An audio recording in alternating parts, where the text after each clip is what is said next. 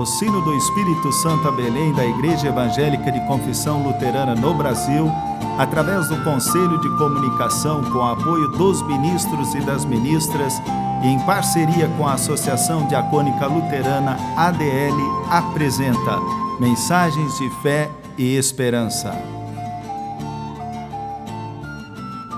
Irmãs e irmãos, a mensagem de hoje nos vem da parte do pastor André Martin Radins, da paróquia em Palmeira de Santa Joana, Itaguaçu, Espírito Santo.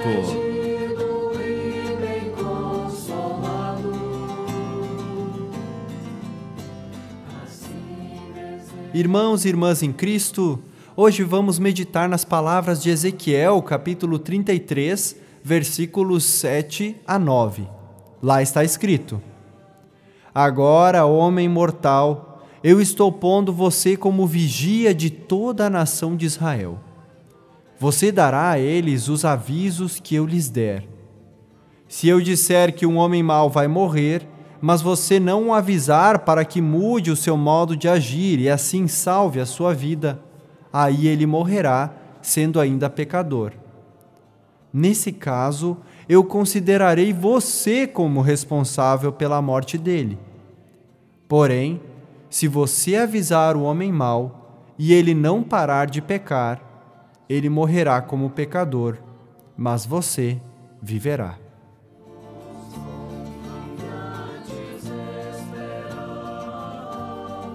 Amados no Senhor, Ezequiel é conhecido como o profeta da esperança ele exerce sua missão profética entre os exilados judeus.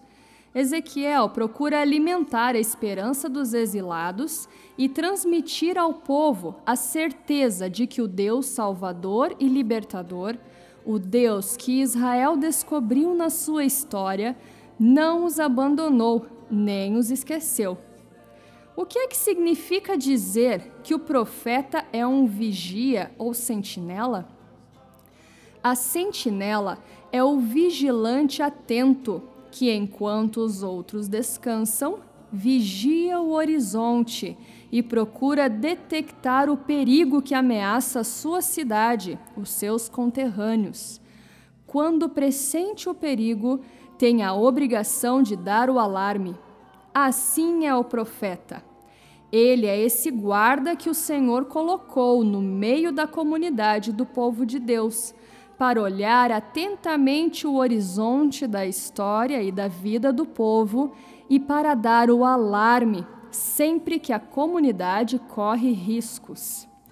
Para que o profeta seja uma sentinela eficiente, ele tem de ser, simultaneamente, um homem de Deus e um homem atento ao mundo que o rodeia.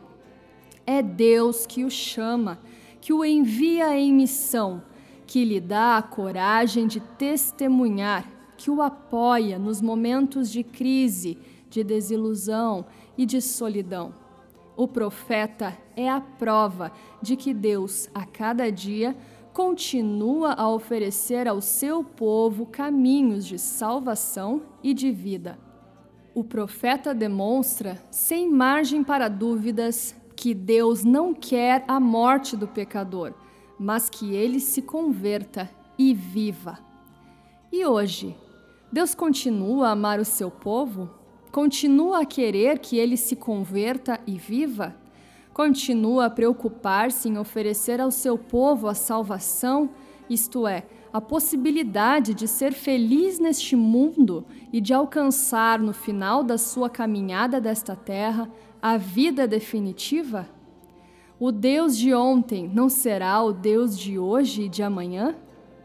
Na verdade, ele continua a chamar todos os dias profetas e sentinelas que alertem o mundo e os homens e mulheres. Pelo batismo, todos nós fomos constituídos profetas e profetisas recebemos do nosso Deus a missão de dizer aos nossos irmãos e irmãs que certos valores que o mundo cultiva e endeusa são responsáveis por muitos dos dramas que afligem a criação. Temos consciência de que recebemos de Deus uma missão profética e que essa missão nos compromete com a denúncia do que está errado no mundo e na vida dos homens? O que é que devemos denunciar?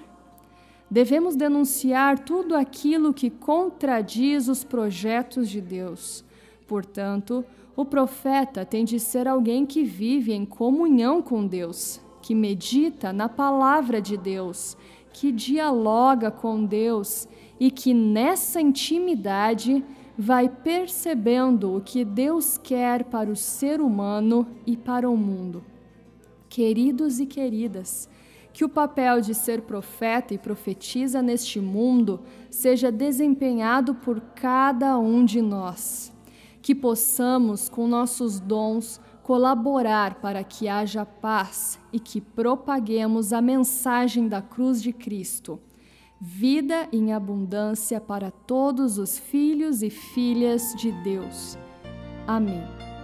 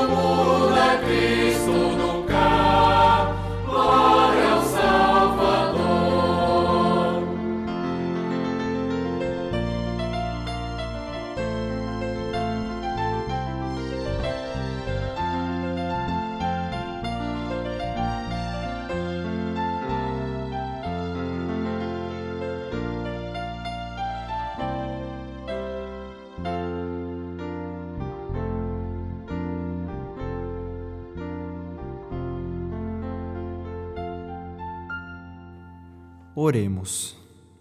Querido e amado Deus, hoje meditamos nas palavras do profeta Ezequiel. Tua palavra nos convida a sermos sentinelas da tua criação.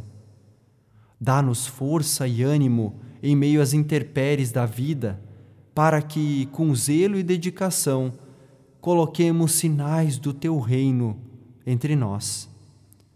Usa-nos, Senhor, para levarmos a quem quer que for a mensagem da cruz de Cristo. Que esta mensagem de amor e esperança flua de nossos corações. Querido Deus, querido Pai, somos gratos por todas as bênçãos que derramas sobre nós. Agradecemos-te e entregamos nossas vidas aos teus cuidados. Tudo o mais, aquilo que fica no íntimo de nosso ser, nós incluímos na oração que teu filho nos ensinou, dizendo: Pai nosso que estás nos céus, santificado seja o teu nome. Venha o teu reino, seja feita a tua vontade, assim na terra como no céu. O pão nosso de cada dia nos dá hoje, e perdoa-nos as nossas dívidas, assim como nós também perdoamos aos nossos devedores. E não nos deixes cair em tentação mas livra-nos do mal, pois teu é o reino, o poder e a glória para sempre. Amém. Irmãs e irmãos, receba a bênção de Deus, Deus de poder, que a ousadia de teu espírito nos transforme, que a doçura de teu espírito nos dirija, que os dons de teu espírito nos capacitem para servir-te e adorar-te, agora e sempre, por meio de nosso Senhor Jesus Cristo. Amém.